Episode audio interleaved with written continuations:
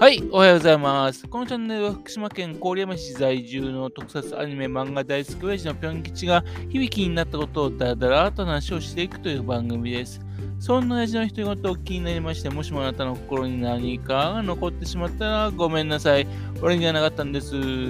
他にもこの番組に興味を持ってしまったら、ぜひ今後もごひいきのほどよろしくお願いいたします。そんなわけで、だらだらと行かせていただきます。改めまして、おはようございます。このチャンネルのナビゲーターのぴょん吉です。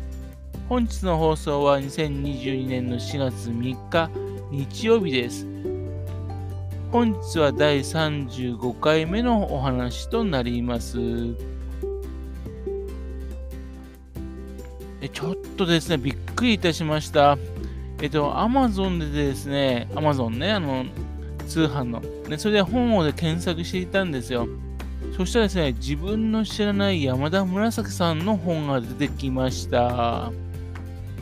えーとね、思わず声が出ました。慌ててその本を注文いたしました。本のタイトルは猫の不思議話っていう本だそうです。昨年の2021年8月11日にですね、えっと、紅葉館っていう出版社ですかね、そこから出版されてました。1210円だそうです。全然気づかなかったです。えっと、最近本屋に行く習慣がね、全くなくなってたんでね、コロナがなっちゃってね。えっと、アマゾンがね、なかったら、そのままもっと気づかなかったかもしれません。えっと、山田紫さんっていうのはですね、自分が一番大好きな漫画家さんです。もう尊敬をですね、通り過ぎちゃってね、崇拝しているって言ってもいいぐらいですね。残念ながら2009年に亡くなられているんですよね。えっと、60歳だったんです。その山田紫さん。ちなみに山田っていうのはひらがなで書いて、紫は漢字のね、色の紫です。で、山田紫さんっていうんですが、この方の作品をですね、管理されていた旦那さんね、編集者でもあられます、白鳥千佳さんっていう方もですね、実は5年前に亡くなられていてね、さて山田紫さんのね、作品の管理を誰がされてるのかなっていうのね、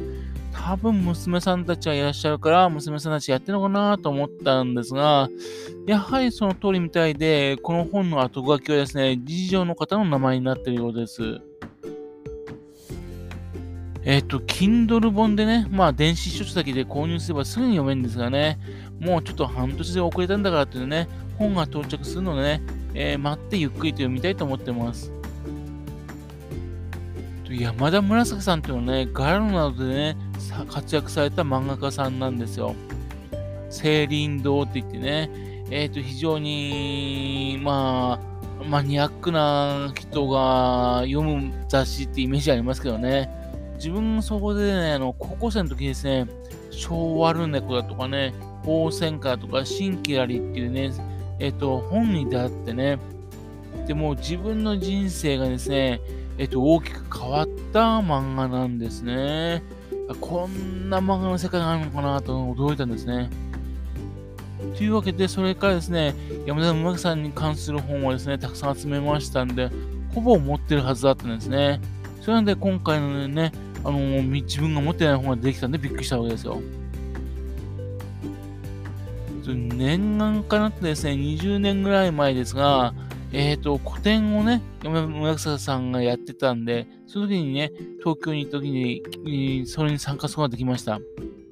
そこでね、一度だけですけど、実際に山田村さんにお会いしてお話をする機会を得ました。展示会でですね、作品を眺めてたらね、女性が近づいてくるんですね。山田紫さんに似てるんでね、まあでも紫さんにしては若いと。確か紫さんに娘さんが2人いるって言ってるから、もしかして先生の娘さんかなと思って、手伝いに、手伝いにしてきてるのかなと思って勘違いしたんですね。で、もう話をしていたら、先生本人だったんですね。まあ、山田さん先生ね、小柄でね、ってこともあって、あと若々しく見えたんですね。正直にですね、先生の娘さんかと思いましたと言ったらですね、すんごく受けてくださいまして、それでいろいろとお話をすることができました。と後で気づくんですがね、先生の旦那さんの白鳥さん、ね、えっと、自分と同い年なんですよ。それ先生も気楽にね、私と話できたのかもしれません。短い時間ですが、まあ、いろんな話をすることができました。その後ですね、あのー、当時としては珍しいんですが、えっと、個人のホームページを持ってらっしゃいまして、そしてそこにですね、まあ、掲示板、不安との掲示板があったんですよ。そう当時ですね、えっと、いろいろとやり取りさせていただきました。というわけで、本当に山田正さん、長門がね、本当にすんごいショックだったんですね。そして先生が亡くなられて、そしてあと、そのまとめてらっしゃってた、管理されてた旦那さんも亡くなったんで、さて、この山田さんの作品、どう誰が管理されるのかなって分かってなかったよね。で、あと、埋もれてる作品も結構あるんですね。というわけで、これは惜しいなと思ってたんで、今回出版されて非常にびっくりしましたし、まあ、これがたくさんね、見ることもできるのかなというんで、ちょっと期待もしているところなんです。と山田正樹さんというとですね、新潟出身の漫画でね、近藤陽子さんという漫画家さんがいらっしゃるんですね。この方もですね、実は言うと自分が好きな漫画家さんのお一人です。高校時代ですね、高橋留美子さんと同級生だったそうなんですよ。高橋留美子さんっていうとあれ、うるせえやつら、うるせえやつらね。あと、犬夜叉。まあ、そういった作品で有名な、超有名な漫画家さんですよね。その高橋留美子さんと一緒に高校で漫画研究会を作ったっていうね、エピソードを持っている方です。